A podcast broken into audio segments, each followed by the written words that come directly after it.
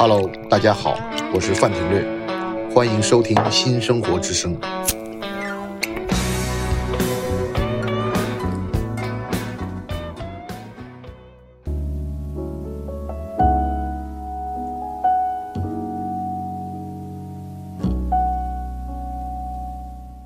欢迎来到新的一期新生活之声。地产改变了我们的生活，商业品牌不断的加入，让我们的城市生活变得更加丰富多彩。但是在我们很多人的心目中，认为这些商业品牌都是在自发的在寻找一个商业运作的一个规律，但实际上，这个整个城市生活的改变。跟地产商以及地产商对于改造城市的这个运动是息息相关的，所以我们今天请来了地产运营方面的资深人士，凯丽陈陈小姐跟我们谈一谈这个地产方面的一些有趣的事情，请凯丽跟我们打个招呼。哎，各位听众，大家好，我是在一个商业零售地产一名从业人员，然后现在在一个房地产咨询公司工作。那今天非常荣幸可以借助这个机会和大家在范老师的平台上做一个简单的一个交流。我想问你，就是你们认为这个整个的这些商业品牌进入中国之前，是不是会都会跟你们做一些沟通，还是做一些这种就是咨询这样的？对，其实我们的工作大致的内容，先跟大家简单的介绍一下，就是过去这十几年、二十年，可能是上上海，包括国内商业地产蓬勃发展的这一个黄金时期。然后在这期间，其实很多的国外品牌他们想进入中国市场，但是中国市场对他们来说，不管是文化还是语言上，各方面都是一个非常非常陌生的一个环境。那在这中间的前期的过程，他们可能需要一个专业的房地产的一个咨询机构，去帮他们做到前期的一个规划。我们的主要职责就是说，把这些品牌对他们一个教育的过程吧，相当于对于中国的商业地产的一个情况。嗯，那么多的城市，我应该开在哪儿？我应该选择哪个城市先入住？我应该先把我们的这个商圈定位在哪儿，才是我们的未来能把生意做出来吧？这个就是我们在前期对国际品牌的一些指导的过程，所以其实过去这一段时间，我们一直都是慢慢的在跟国际品牌做合作，然后向他们介绍中国商业地产的一个现状的这么一个过程，这也是我们的主要工作，最后帮他们把他们的实体店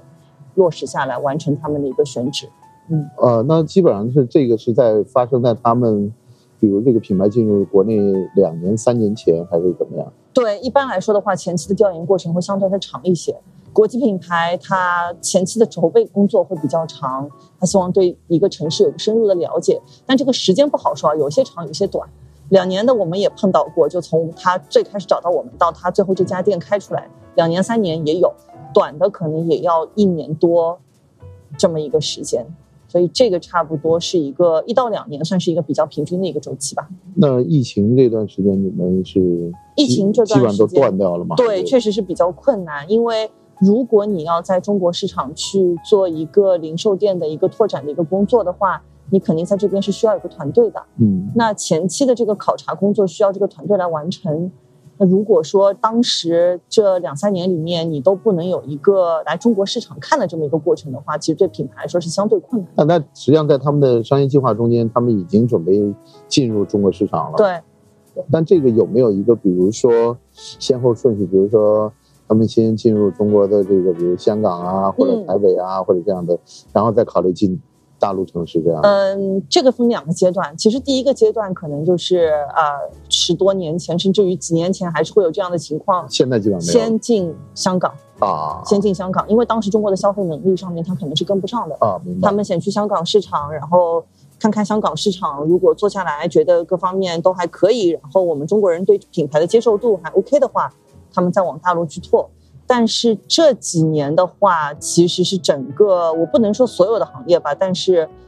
很多情况下都是倒过来做的这么一个情况。他们先进中国市场，中国大陆市场，对，先进中国市场，对，中国市场比香港市场大太多啊，那肯定，那肯定。对，然后他们也觉得现在中国市场的这个消费者，他的消费观念也是日趋成熟，所以说他们现在也是会考虑。先进中国再去香港，甚至于有些是先到中国大陆，后去香港做不做我再说。啊，嗯那基本上有什么有一些什么样的指标，去考量这个城市是不是值得开什么中国首店呐、嗯或者是大陆首店这样的概念？有一些宏观的数据，他们肯定会那对分析我就会这分析，对我觉得对人口啊，对对对对，这个消费水平啊，对 GDP 对啊什么之类的，对对对，然后也会看一下，就他们现在在国内的一些主要的竞争品牌在国内市场做的怎么啊，样。明白了，就他看竞品如果也在这儿，他基本上知道这个地方是可以进来的。对，比如说就是我们举个例子来说，Lululemon 它现在在国内做的非常的好，啊，店铺已经在这几年开到了近百家，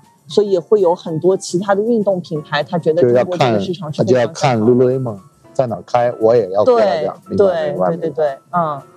那整个就是说，你们会比如说我们，你因为你你可能是看全国嘛，那对，呃，基本上他们愿意选择哪些城市呢？基本上的话，大多数不还是超一线全部这样的？，对，对大多数的情况之下，他们肯定是以上海作为首选。啊，大多数原来的话，前几年北上广深还是这么一个情况，啊，但是这几年的话，成都已经有时候超越广州广州和深圳或者深圳，啊占据他们品牌一个非常重要的一个位置了。但是上海、北京还是不二的选择。对，上海跟北京还有成都吧，我觉得这三个是品啊牌，现现在成问的。啊，现在成都已经变成就是这样一个固定的概对念。对对，成都，然后有一些大多数的品牌，它会把上海作为首站，啊。但是有一些比较特殊的品类，它可能会先选北京。啊，比如说当时 Canada Goose 加拿大鹅，他们啊当时是先开在了，北京，对天气的情况，然后再开在了沈阳，再是上海，所以这个情况也会有，但比较会比较偏少一些。因为那个那个时候我是看，当然这个跟你们可能关系不大。那时候看那个迪士尼的选址，对然后他们呢，实际上就讲的，他们基本上就是说，他们希望就是说，这是一个，就是他们一个基本的一个要求，就是这个露天的范围基本上是不太，就是下雪的天气很少的，对对对，因为它没有一个盖儿嘛，它就是完全是一个露天的。那它这两个北京基本上那也经常下雪，这样这步我们就不太对对考虑。对但是后来另外不是那个 Universal 好像去那边开了，大家也没有也觉得这个定律可能就是跟每每家会有不太一样的这样。对对对对对，是的，还是要看品类。但如果说你 in general 的话，大家肯定还是把上海作为首站。啊嗯啊，那像比如说他们对上海本地的这个会有什么具体的一些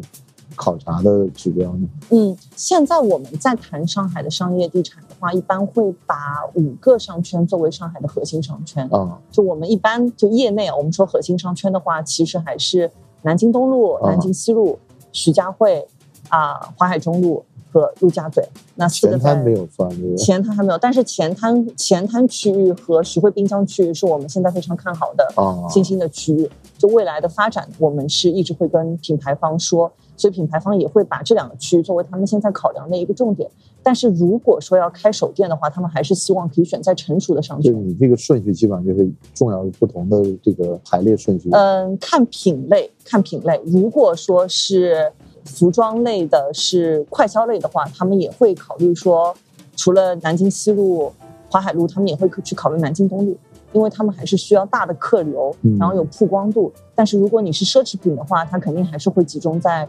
啊淮海中路和南京西路，南京东路肯定就不是它的考量范围了。那我很奇怪，就是最早，也不是最早的，就是几年前，嗯一连串的这个炸鸡，美国炸鸡店、汉堡店，对，一口气就都在淮海路就扎堆儿开，你知道吧？对对对。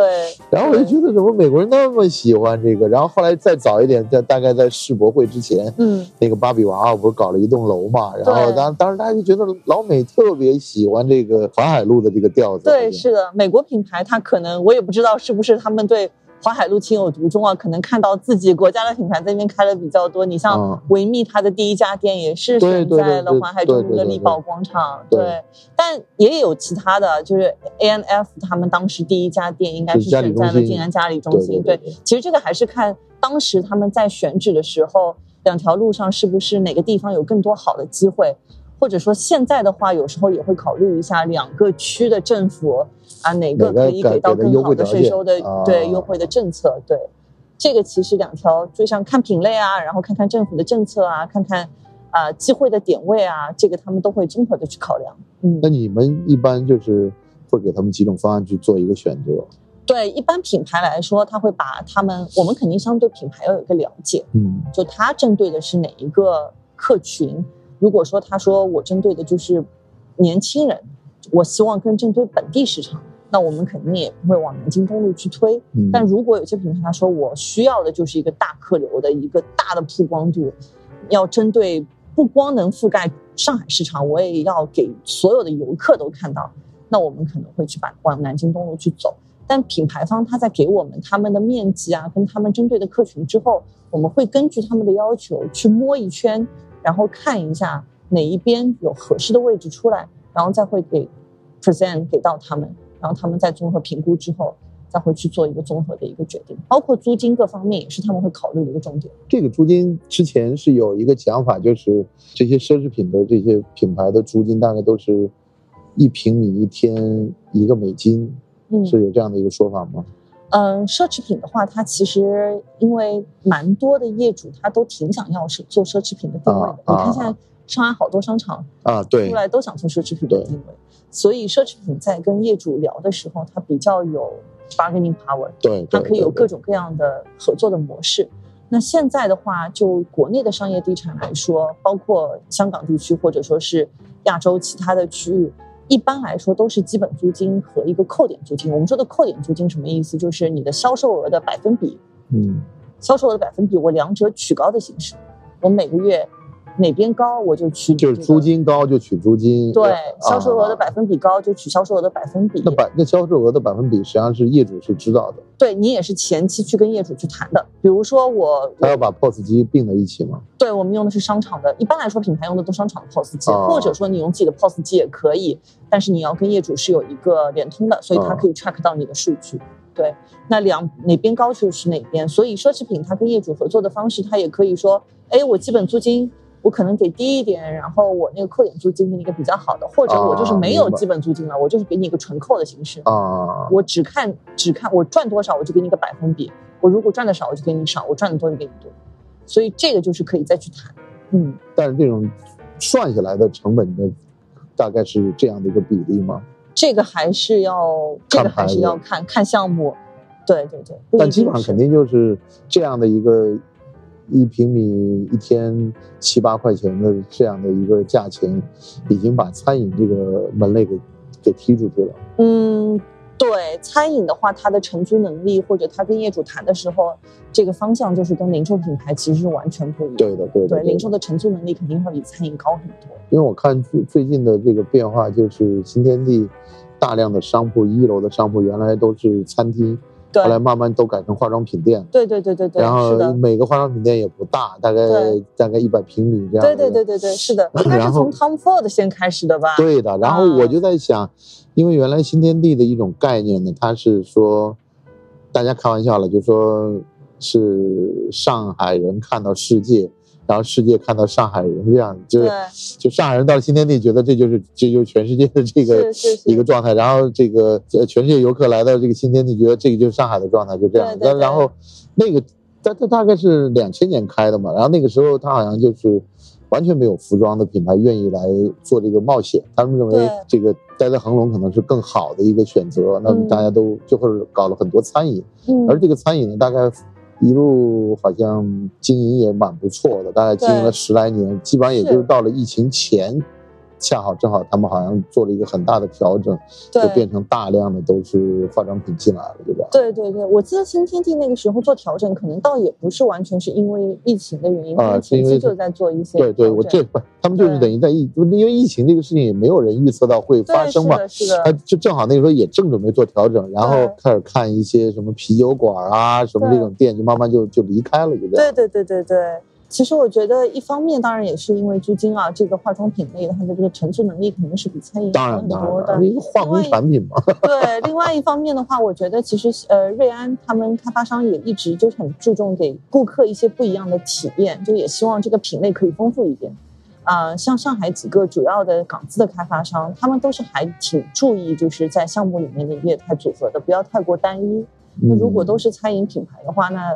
就可能在业态的组合上面会显得稍微单一了一些，会薄弱一些。所以想给一些不一样的东西，这个也是他们出于这方面的一个考虑。好像我之前是看，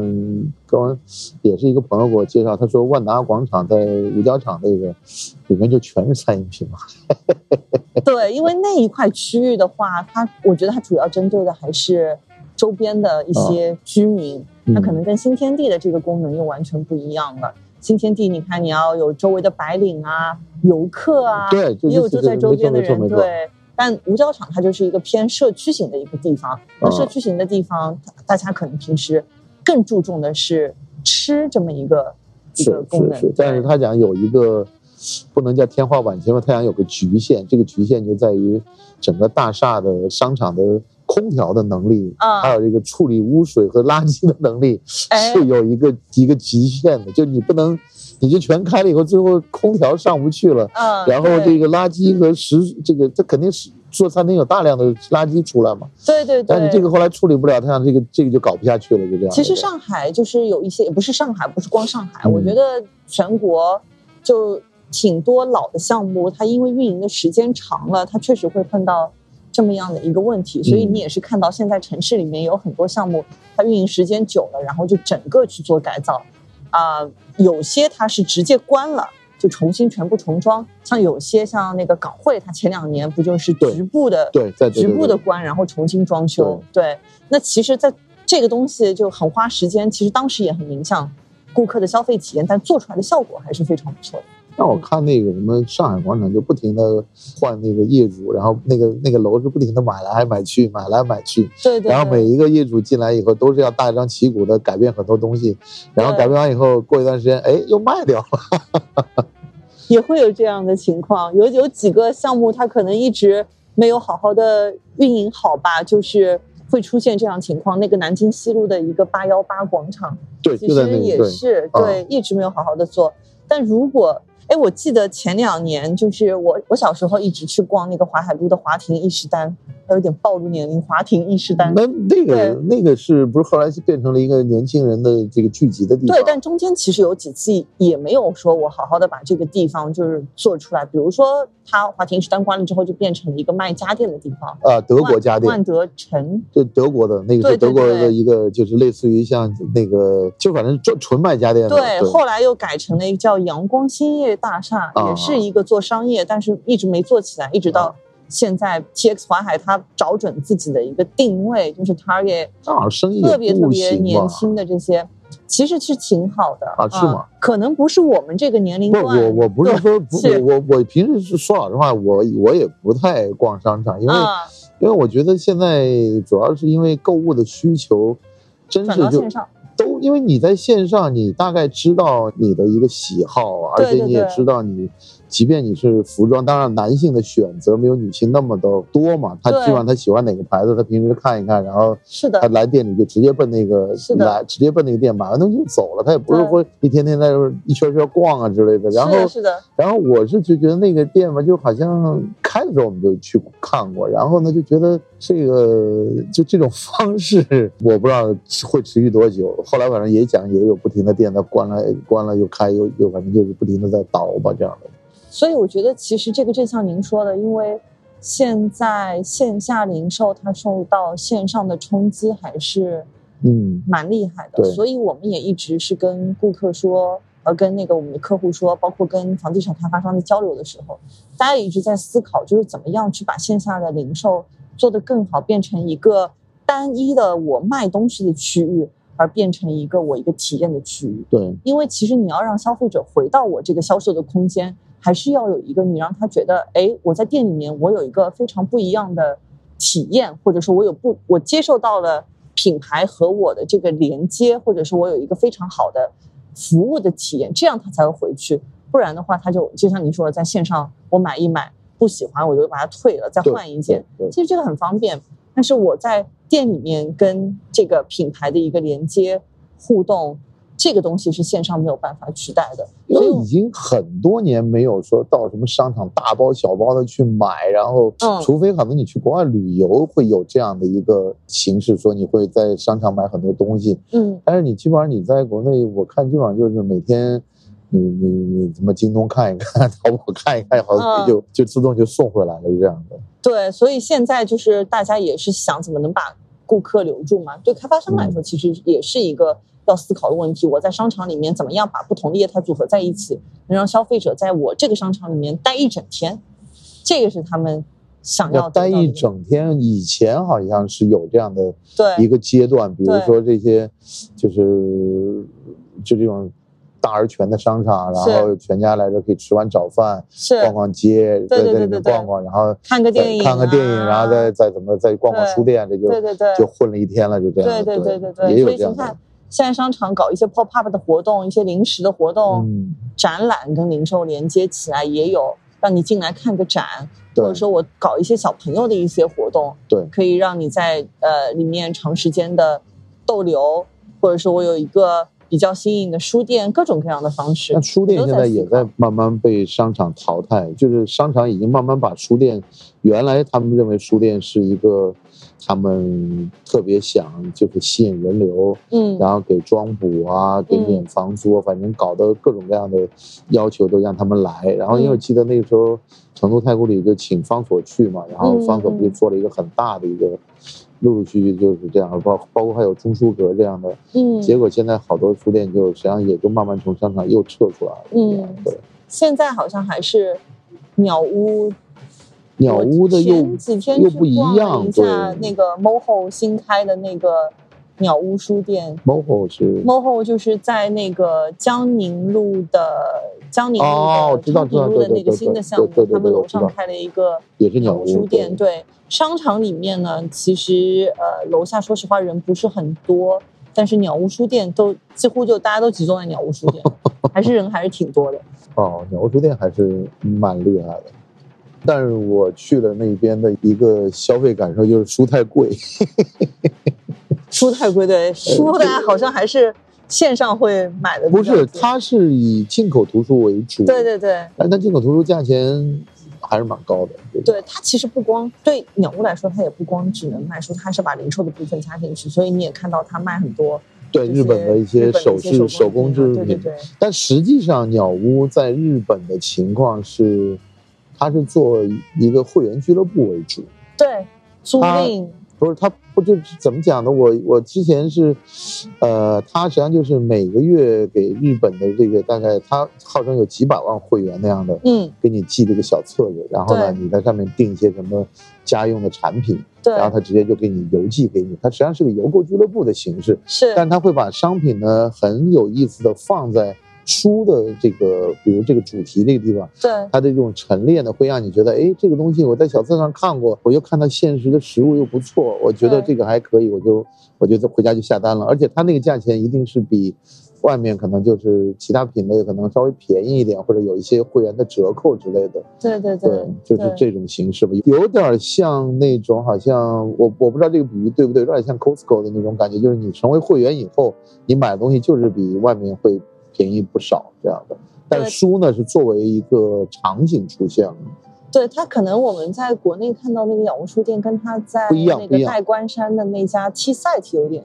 啊，是一样的。相。类似，对啊，对对，我是在大阪看到他的那个鸟屋书店，然后我进去我都惊呆了，你知道，那是第一次去日本，然后我在那个那个什么桥，什么关关岳桥还是什么那个，就是那一啊，对，新斋桥，对，嗯。然后在那儿进去以后，就就我我已经很久没看到有那么大的一个路，就是卖音像制品的店，嗯，你明白吗？就是这个音像制品的店特别的多，然后还有很多人坐在那儿看书。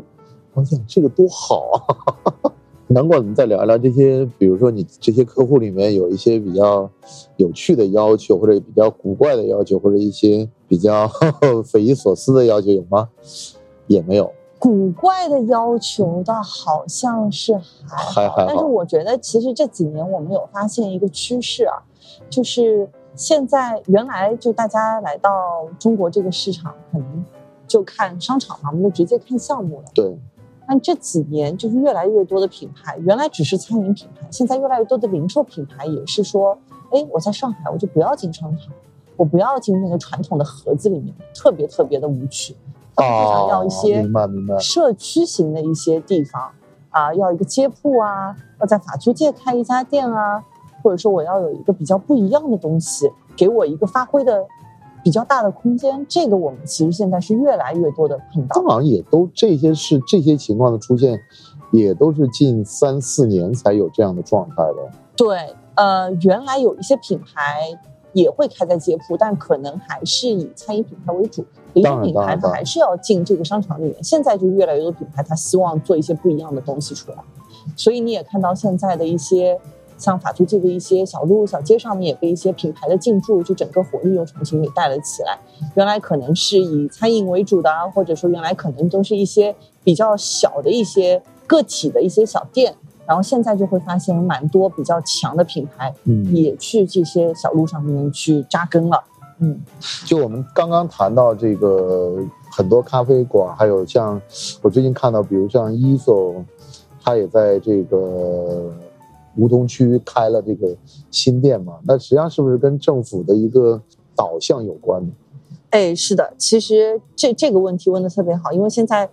政府它对于这个品牌啊，上海特别上海市政府，它对于品牌进驻，呃，上海市的各个商圈，他还是非常重视。他也了解到，就是品牌这个诉求，也希望给上海的市民更多的一个选择。所以我们这几年就是有看到蛮多的改造的项目，嗯，比如说我们看到您刚才提到的 ESOP，它把他的第一家店落在了东平路，对，其实那一块原来还是。以餐饮为主的，绿色食物什么那个店，对对，Green and Safe 在那边，然后 DOC 啊，还有泰国菜都在那一块儿，但是也没有一个很好的做一个整体的规划啊，大家都各自为政吧。然后后来就是呃，徐汇区政府这边也是大力支持整条街的一个改造，徐房是业主好像对，然后把这条徐房跟那个音乐学院这一边，然后他们也把整条街就重新。改造了一下，把原来一些比较破旧的，可能物业方面条件也不是特别理想、层高比较低的房子，全部都重新进行了修缮，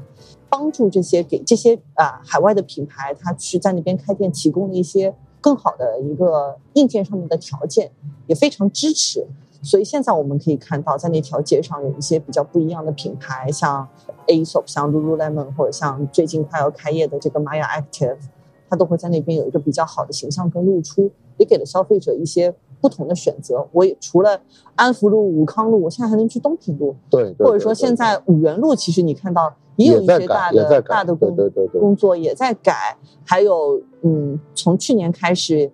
比较火的延庆路，现在这一条街也有越来越多的品牌进驻了。那像静安区这边呢，政府它也在陕康里，原来那个地方其实。也是不是一个商业氛围特别浓厚，它没有商业在那边。陕康丽也是啊，锦和它进驻了之后，把整个项目进行了改造。你可以看到现在有丰富的餐饮，也有零售的品牌在那边，把整个社区型的一些活力都带起来了。那我知道现在呃静安区还有一些其他的项目，目前正在规划在改造的过程当中。那政府它作为一个平台。也会帮助这个开发商去跟一些优秀品牌，甚至于奢侈品牌，去跟他们做一个牵线搭桥，看看能不能给城市带来一些更多不一样的一些东西。我觉得这个是跟政府的眼界很有关系。对，而且我我甚至可以这样说。我在其他城市看不到这样的情况。是的，是的，其他城市确实是没有。呃，像在北京的话，因为可能商业本来就不是它的一个主要的主要的对功能，所以他们在这方面政府的支持相对来说就会稍微的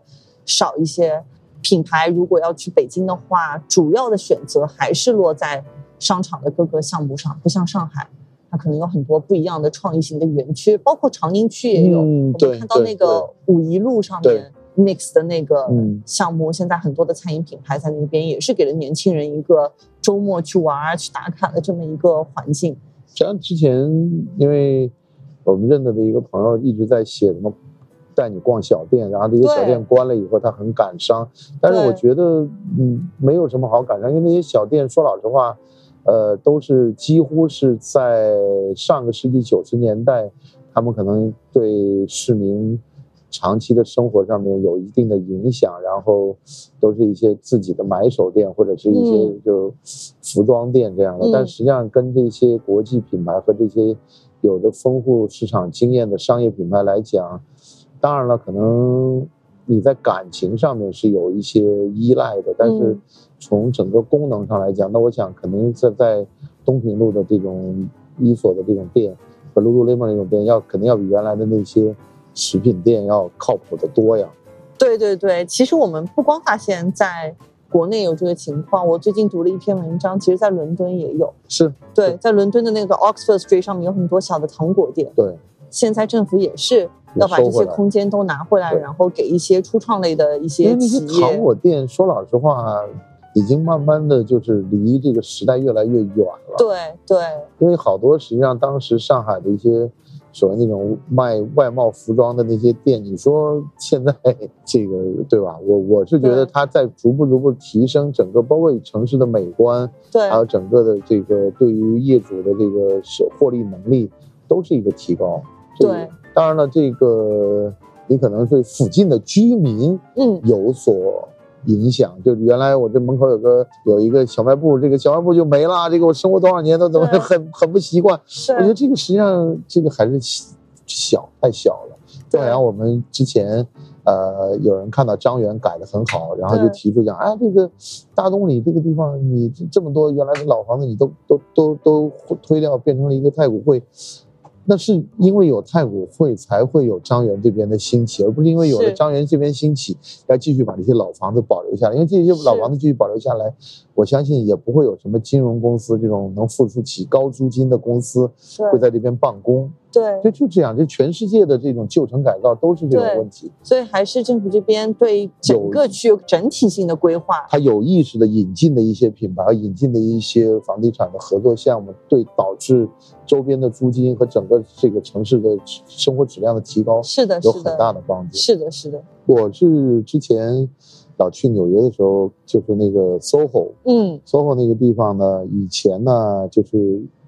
好像属于比较废弃的一些工厂区在那儿，然后有很多艺术家去那边啊。然后艺术家后来还有画廊，后来慢慢的这一块的区呢就变成了一个艺术呃艺文方面比较突出的。然后这个时候呢就开始有一些文艺调性的品牌开始进驻了，对，都是大品牌。像我我在那当时印象最深的就是 Ralph Lauren 在那做了一个粉红色的一个店，嗯，所以粉红色店就是它好像是专门针对。乳腺癌基金还是是就好像是一个慈善基金的，它第一间店啊就开在那儿，嗯，然后后来就慢慢什么 LV 啊什么这个都开过去了，然后整个艺术家和画廊就退出去了，对，然后整个这个地方就成了一个购物区了，就就它有这样的一个发展过程，但是与此同时呢，就是以前呢是时间大概我印象中应该是二零一五年，就好多餐饮呢是。都纷纷从这种路边的店呢搬到商场里面来，嗯，但是现在经过这几年的发展呢，一些好的一些店，他就从商场里面出去，嗯，他出去的理由很简单，他说我的这些客户。都在吃的正高兴时候，您餐厅、您那商场说，我十点钟就要关门了，嗯，然后我的电梯什么乱七八糟什么都停了，嗯，所以就对，他就会有影响。所以他们现在的一种做法呢，就去跟酒店去谈，把酒店的餐饮的这个设施给拿下来，然后做他们的。就店中店，做店中店的时候，那酒店就不存在说我到十点钟我要关门，电梯就要只剩下关什么货梯，或者只有那个只有什么员工通道可以走，现在就没有了。嗯，现在就有一些好的就不进商场了。嗯，正好跟你的这个好品牌也不愿意进商场，也有一些好像时间上的巧合。对，其实品牌，我们先把那个餐饮放一边啊。如果是零售品牌的话。他说：“我现在不要进到商场的盒子里面，这个可能是针对他的某一个概念或者第一家店，他会有这样的需求。当然，最后还是会回归到商场里面，因为商场毕竟还是一个比较能做生意的地方吧。只是他，比如在开手店的时候，他考虑到他自己在设计方面的一些追求，或者说他在他啊这个。”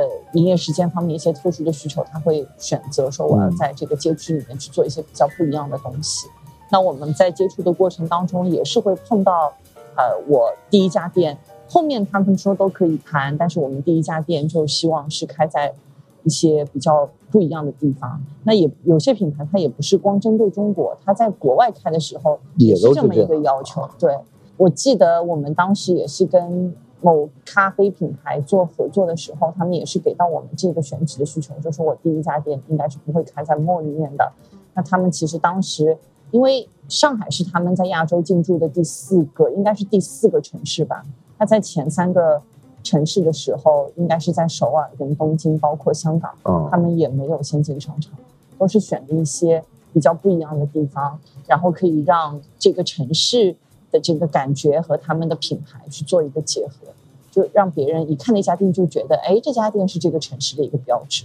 他们可能进商场就是嘉里中心那个进的商场，然后那个张园那一家就也不算商场。哎，这我没说是哪个品牌啊，我我我，我们无所谓我。这个这个这个，反正这个我们大概这个您这样一说，我大概就猜得出来是哪个品牌了，肯定不是星巴克嘛，对吧？对对对对对，其实有好多个品牌，你回头回过头去看啊，这两年进中国的一系列的咖啡品牌，它的第一家店都没有放在商场。因为第一家店它一定是那种好像要一炮而红、迅速打开知名度的，然后讲故事的。它第一间店放在商场里面，我不知道，但是但我知道有有一个品牌就从商场里慢慢就消失了，太平洋咖啡，啊，你记得吧？你记得这个品牌吧我？记得的。然后呢，那个时候它有一段时间是分开，到处都有它。然后我为什么对这个品牌有印象呢？就是我当时他们推了一个活动，是跟中国的酒类做各种各样的咖啡，啊，就是有有米酒，有这个黄酒，然后还有这种什么山西的汾酒啊，五这个还有四川五粮液，还有茅台，他做了一系列这个产品，我就觉得哇，就好神奇，你知道？就嗯就那个很早啊，你想大概是在。一四一五年，大概都快十年前了，但我印象特别深刻，因为我觉得，就是现在你知道，咖啡就什么东西都往里头加了，对吧？？对，但在这他们之前也出现过这个情况，就是他找了一个最保险的做法，他就拿酒，因为中国人对酒的这个，特别是国产的这些白酒或者黄酒，他对这个口味和气味，他特别的容易接受，嗯然后就。在我就看到报纸上的宣传，然后就去试，因为的确没有试过，因为我知道这个，比如说 whisky 加到咖啡里面，不就是爱尔兰咖啡吗？对吧？是是，对，实际上就是这个意思。他们实际上我估计是从这上面获得的灵感，然后他就尝试了各种中国的中国式的口感。嗯，但现在我总感觉，就是这种国产咖啡又走到了另外一个胡同里面，就是大家对椰奶的这种，对这种追。哎，就是就包括这个，你知道吗？我在这个我去看芭比电影的时候，你知道，就电影里面那种官方的前面的贴片片子里面有椰树那个广告，知道吗？因为我就觉得这是特别讽刺的事情，因为这是一个女性的电影，表现女性主义的电影，对，而椰奶，我觉得一直都好像是一个对女性主义是一个非常物化的概念，知道吧？可能我觉得，因为有些人他不感觉不出来这里面的差距。对乳糖不耐的人，现在好像慢慢多了起来，所以现在大家都会往里面加一些椰啊，对，椰奶啊，或者说是燕麦奶燕麦奶、啊、豆浆啊，对对对对对对对。但是但是，反正我我在那个电影院看到那个椰树椰那个广告时，我觉得啊，就这个，因为这我倒没看到，因为因为他一直在就讲这种所谓大胸的问题嘛，就嗯讲我从小就喝，反正那种暗示性是非常强的。我嗯就觉得这个实际上我我我，但是他们，我相信他们也有非常专业的这个团队去帮他们推荐这个电影的媒体，所以他们以前在其他片子里面很少，我倒没有看到这样的贴片，但是反而在这个芭比这个电影里面，他们的出现让我觉得特别的诧异吧，这样的嗯对。那谈谈你们现在就比如说正在做的一些比较让我就是上次你我我也是在你朋友圈里先看到这个你们在帮国产品牌往外出海，是这个是我觉得比较比较有意思，因为很少。就实际上是经过这个改革开放那么长时间，对现在国产品牌开始就是委托你们去帮他们找连锁店的地址，对对这是我觉得是一个很大的一个突破，因为是的，互联网出海到我觉得已经是算很超前了，因为就比如像在美国那些 Sing 是吧，好像那个在那边做的也在美国也做的特别成功，然后包括拼多多也准备去，嗯。包括淘宝也在做，那然后做到实体店，我倒觉得是一个蛮有趣的商业故事。是的，嗯，前两年就像我说的，我们在做的大多数的工作都是帮助海外品牌进中国。呃，然后这两年的话，其实你可以慢慢的发现啊，海外品牌其实它进中国该进也进的差不多了，嗯然后呢，中国品牌它开始变得也是越来越好，很多非常有自信的中国的优秀的品牌，他们也愿意走出去去看一看，包括一些大的服装企业，因为有一些服装企业可能它已经是二代去做一些接手了，那二代怎么样在原来的基础上去把这个事业做得更大？无非一，你可能就是去买一些国外的品牌回来做，对对拓展自己的，业务线。另外呢，就是把自己的品牌也是送出国外，这个也是他们想做的一件事情。因为二代他们其实跟他们的父辈比起来的话，他们见识广，对见识广，都在国外受过教育，对，然后自信度也更高，嗯，也知道怎么样去在国外做好一个本土化的这么一个事情。他在国外也受到过这种，不也受到过这种文化隔阂造成的这个焦虑，他也有。是对，所以我们现在看到越来越多的中国品牌，他愿意走出去去看一看。啊，啊，那这也是我们大概从二零一八年、二零一九年开始，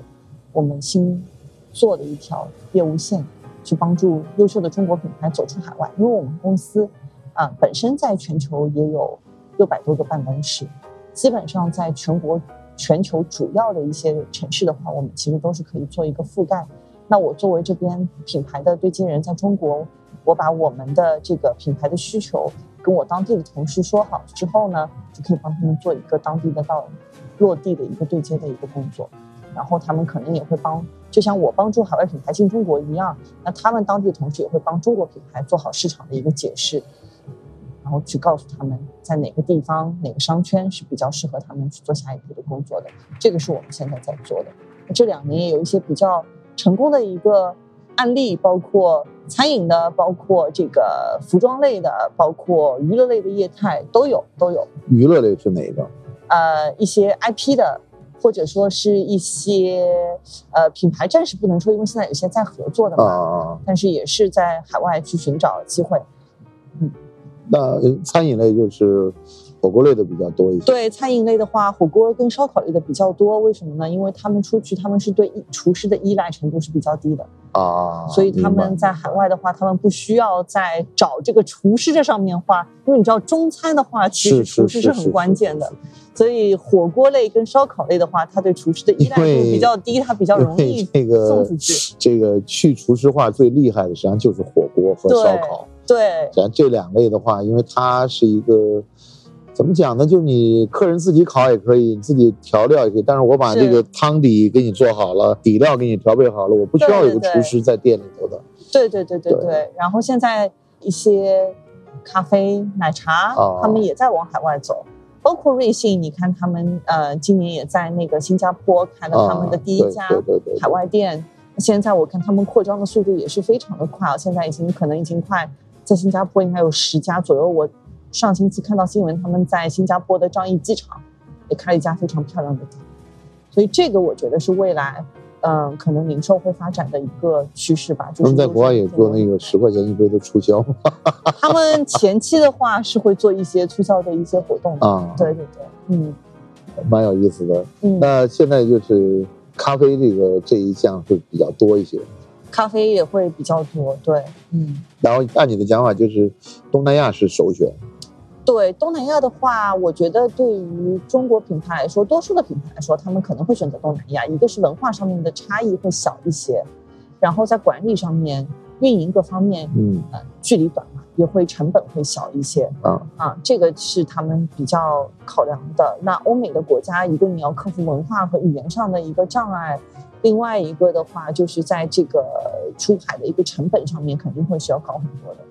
所以，蛮多品牌它都会把东南亚或者说是香港、澳门去作为他们出海的一个首选。嗯。反应怎么样？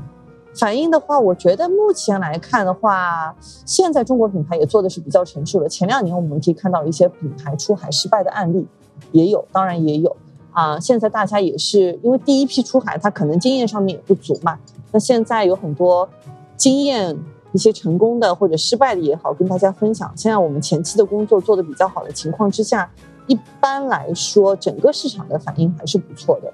那疫情这几年，肯定有一些品牌它是受到了一些冲击，但基本上还是整体的大的情况，我们觉得还 OK。而且对于当地的消费者来说，他对于中国品牌的接受程度比原来也高了很多。包括在海外的，不光在东南亚，在亚洲的其他地区啊，在欧美的业主，他对于中国品牌的接受度也比以前好了很多。是吗？嗯，我，看这个太古汇楼下有个中原咖啡，就从越南开过来的，呃是越南最大的咖啡店。对对，这个呃，对，它是中海外品牌进中国嘛？对对对我我说的是中国品牌没错，我我知道知道，就是对就是我的意思就是说，因为以前从来没有想过越南的咖啡会跑到中国来做，对对对对，实际上我估计东南亚这些消费者也会觉得，就是中国的这些特别流行的、特别时髦的店，也跑到这儿来开。包括东南亚其实也有蛮也有一些品牌也在做出海，包括越南它有一个汽车品牌，嗯，呃，去年也做了出海，在巴黎应该有开了店，哦，是吗所？以对，所以其实越南的汽车品牌，越南汽车越南的汽车品牌啊你，们现在这个汽车你们没有介入汽车我们做的非常多，汽车是一个、啊？是吗？对你你说的汽车是在你的整个的业务里面，不光是出海的这个概念。不光是出海，就是在国内，因为其实中国的话，它整个的这个电动汽车的发展，应该在全世界是处于非常领先的一个水平的。对，那汽车电动汽车这个东西刚刚进中国的话，应该就是二零一三年、一四年的时候，美国的汽车品牌进来。其实当时他们刚进来的时候选的这个房地产的这个第三方的咨询机构也是跟我们这边合作，然后他们在上海的第一家店应该也是我们帮他们去做的一个落地。那当时开发商才刚刚知道啊，有电动汽车这个概念，其实它啊不是一个开发商不知道这个，一三一三年、一啊四年的时候，其实蛮少有人知道电动汽车的。对对对对，而且当时汽车你，我记得原来汽车都是在那个四 S 店里面，你要买车你就去 4S 店，也很远，跑得老远。对然后就一个店，就也没有什么太好的服务，就给你倒杯水，可能也不一定有，就自己看呗，对吧？那时候不愁卖啊。对啊，然后这十年的过程就变成了现在全部是电动车天天占据这个头版了。我觉得这个电动车能进商场开店，或者说是针对这种消费者的一对一的服务、个性化的定制这一些，其实是从当时的这个美国品牌开始。啊，然后后续的话，其实蛮多的中国品牌都是在学习到学习的这么一个过程。当然，现在我们是做的非常好了，所以你也看到电动汽车在中国这么迅猛的发展，也促使很多中国本土的汽电动汽车品牌，它也已经去到了海外的市场啊，而且反馈其实也不差。他们也会在当地城市里面开店吗？是的，啊，不，这这这个在这种大大型购物中心下面开店，对或者写字楼下面。呃，在东南亚的话，确实是会，因为东南亚跟它跟欧洲的一个，呃，亚洲它跟欧洲有一个比较明显的区别，就是亚洲它还是以商场为主的，大多数的国家，嗯然后在欧洲的话还是街铺为主，商场可能会相对来说这个供应会少一些，啊，所以我们可以看到，就像中国的蔚来汽车，它也已经出海了，嗯，啊，开在了德国啊，开在了这个挪威啊，其实也是在那个欧洲可能他们做比较大的，多的。对对对。但是这个这两天下雨这个情况，就是大家又对电动车产生了疑问，因为讲油车可能不会碰到这种情况，会不会也不知道。是是电动车不会碰到，是油车会碰到，因为油车因为油车有排气管嘛。对，反正电动车更那什么呀，因为油电动车碰到水下面就已经全部就电池就完蛋了呀。哦，真的，哦，我我是看到那个上次下雨就电动车都冲了，因为他们有排气管，他们 OK。对油车的话就不敢。对，反正现在就是这个雨天的这个情况，对大家就是未来用什么车又产生了一次大讨论。对对对对，这这这挺有意思，就是就是它总是有一些突发事件，让人们重新界定这个消费的意义，就这样是是是，电动汽车其实现在在国内特别。我前两天读了一个新闻，说是现在数据应该是去年应该有百分之二十五的，就售出国内售出的车单有百分之二十五是电动车。对对，对，嗯，而且中国现在已经超过日本，成为出口汽车第一大国。是然后里面很大一个比重是我们出口了大量的电动车出去。是，所以我们海外的同事也一直在问我，就是中国的电动车品牌的一些情况，因为其实蛮多的电动车品牌在欧洲都是有动作，而且也其实也是受到了当地消费者的欢迎。因为在国外来说，他们的选择相对会少一些，特别是低价位的，就是比较实惠的这些车型，在国外你是没有太多选择的。但是中国的这批电动车出去之后，让他们觉得，哎，其实中国的品牌不管从质量来说啊，性能来说都还是比较好的，而且价格又没有那么高，没错，选择也会贵一些，所以他们也会愿意去考虑中国的电动汽车的品牌。嗯，那未来。呃，我们说的不是车的品牌，我说未来的这个安排，安排上面就是海外的这个出海的，这就是像扩张市场的这些中国品牌还会继续增加吗？我感觉是肯定是会的。嗯啊，我们其实，在疫情前、疫情后都有收到品牌的这个电话来询问，有些他们已经是决定好了，已经 ready 好了，就是可以去往外去看、去走。有些他可能是想前期先了解一下，但是他们都会有这么一个想法，啊，蛮多的想把自己的业务不光是，特别是有一些成熟的品牌，它在中国市场其实做的已经是挺饱和的一个状态了，它肯定是要往海外再去看的，嗯，就有在这上面你们遇到过什么文化上面的一些冲突，或者一些就是说因为这种大家对一些事情的文化的背景的不同而造成的。一些看法上的偏差有吗？你是说中国品牌在海外出现水土不服的这么一些情况？会有，会有。这两年体现在体现在你们找店的这个帮他们选址做店铺的上面有什么？就是发生过什么有趣的事情吗？或者这样？也没有。现在基本上，你是不是觉得大家的接受程度，起码在商品的选址上面、文化上面没有太多的差异，还是？差异化的部分，我觉得，嗯，是体现在品牌它怎么去做好本土化的一个根据各个市场的不同，嗯，它要去做一些调整。那餐饮品牌这上面可能要做多一些调整，比如说我去到东南亚的国家，你要考虑对方的饮食习惯这一块，啊，是不是我在那个穆斯林有穆斯林信仰的国家呢？我可能在菜品上面要做肯定是要做大调的。我之前跟一个呃火锅品牌聊，他说如果去东南亚的话。其实你看，大家都在亚洲那么接近的一个文化，但是他们去到当地的国家，菜品上面可能调整的比例要达到百分之五十。嗯，那个鼎泰丰也碰到过，鼎泰丰当时是在沙特还是在阿联酋开了分店，对对对，然后就全部那个料都改了，是的，是的，对。那对服装品牌来说，它的那个调整就是这个版型，你要啊适应。但版型跟你们选店没什么关系。对选址这一块来说的话，其实还好。那我们再再聊聊这个未来这个，当然了，现在谈这个未来，基本上也就从原来的时间跨度，呃，五到十年的这个预判，现在变成了一到三年或者三到五年。就这些预判上面，你觉得这个经济形势下，你们的未来的业务会怎么样一个看法？我们自己觉得这几年肯定是比较困难的，就是疫情这几年，不管是对于中国品牌出海来说，还是对于海外品牌进中国，都碰到了一些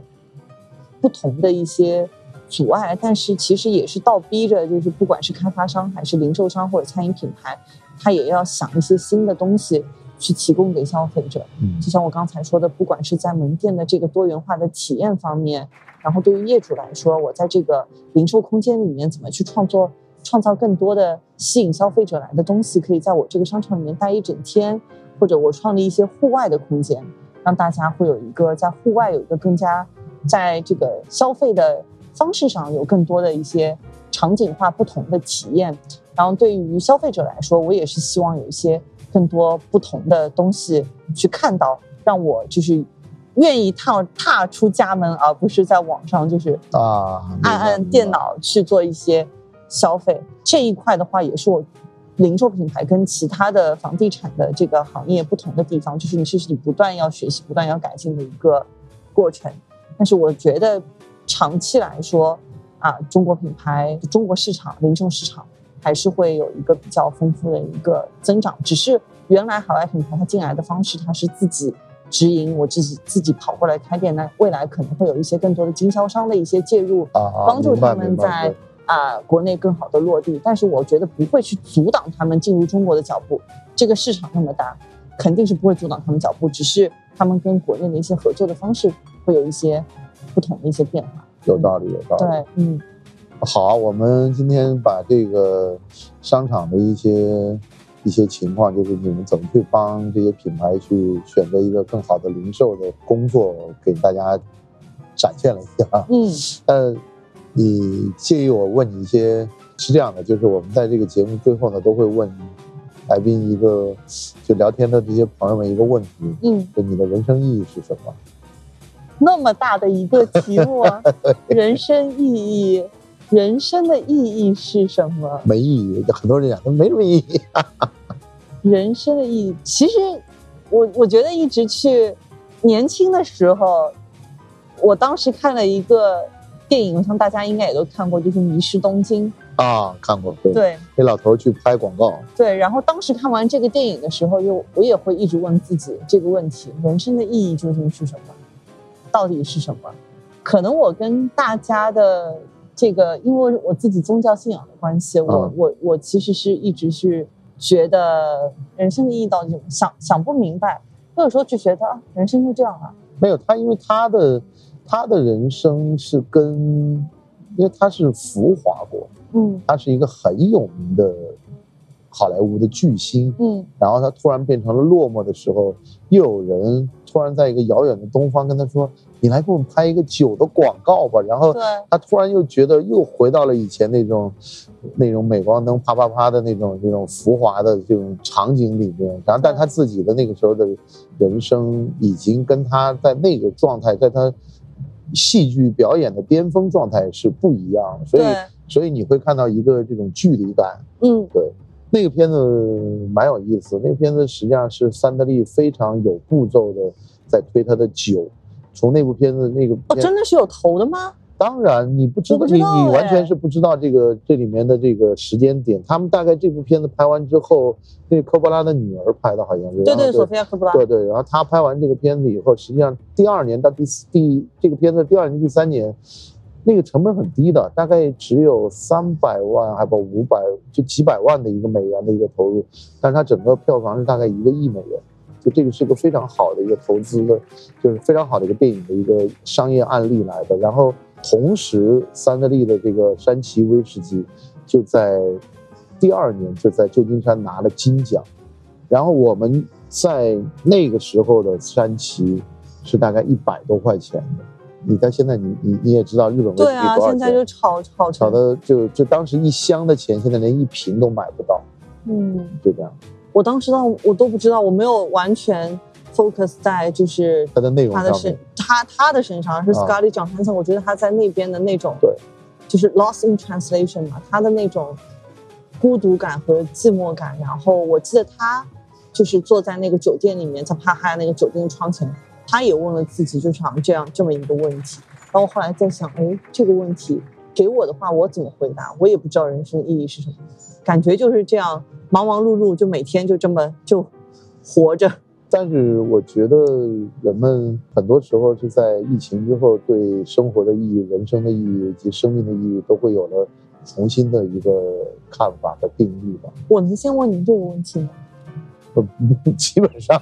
每个人都问我这样，我的这个人生意义，我觉得就是跟大家分享我的快乐、我的见闻以及我的一些一些理解。我所以我去选择去写专栏、去做节目，实际上我是在分享我的一些东西。嗯，我觉得我自己也在不停的去感受这个世界，但我始我始终还是一个去拥抱这个世界，并且我希望能够从这个生活中得到的感受能够分享给大家。嗯当然了，大家愿不愿意接受是另外一回事儿，嗯，但是起码就是我通过文字、通过声音，我觉得这是一个分享的过程。嗯，对，嗯，之前有嘉宾说想人生意义就是我要改变这个世界，我觉得这个是。啊，我我不会我不会 那个那个是一个非常的勇敢的，或者是一个很有勇气的回答，但是嗯。就、我没那么热血。对，但但是你你给我你给我谈到这个这部电影对你的影响，的确让我触动蛮大的，对。因为这部电影我看了好多遍，对，而且呢，我也把这个电影介绍给很多朋友看，对。因为我周围很多朋友是 whisky 的爱好者，对。因为他们不太清楚这个这个老头儿跟这个酒有什么关系，然后这个电影跟那个有什么关系，然后包括之后有什么影响，实际上就是很多时候都市的生活会让你造成这种迷惑，特别是在你的文化场景发生变化的时候，实际上他们是跑到东京才发生。这个问题，说我的人生意义是什么？对，他在他在美国没有这他在。自己的那个生活环境里面，他不会去对对对对对，他在自己的那个舒适圈也好，或者他在一个比较，因为他那个女主角是碰到了那个男，她男朋友跟她的一个一个出轨也好还是什么，我具体我我好像记不太清楚了。好像是要工作，然后就一直把她一个人扔在这对，然后工作的时候又跟语言又不通，对，然后她就出去呢，就最后最后她跑到了那些日本文艺青年的酒吧里面，她找到了那个红色的那个对，他找到了自己的一个定位或和定义，嗯然后他们在这个城市从这个凌晨玩到黎明的时候，这一段对，站到这个东京街头的时候，他终于明白了生活的意义。嗯嗯嗯。其实我觉得我自己的就是人生的意义，其实也挺简单的，从来就没有说，可能跟我的工作没有什么太大的关系，就我也从来没有想过说要。赚很多钱啊，买一个大房子啊，或者买一个豪车啊，买买一点奢侈品啊，一个商场，买个品牌下来做，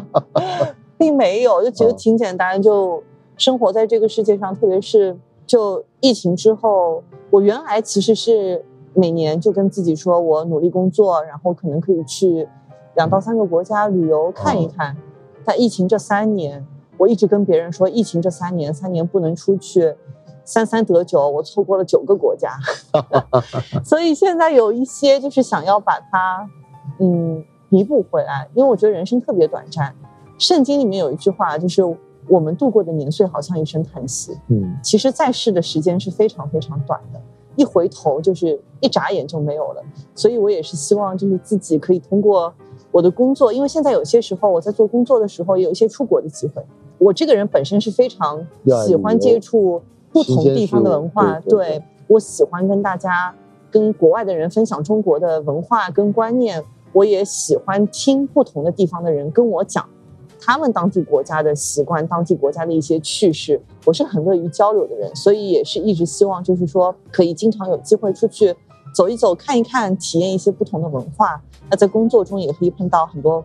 其他国家的人来跟我去做这个分享，可以把这个两者就结合在一起。然后呢，也是希望接下去的人生可以过得一个非常丰富的，嗯不停的去旅行，去探索世界。不要说我就可能年纪大了就躺在床上，哎呀，这个地方还没去，那个地方也没去过。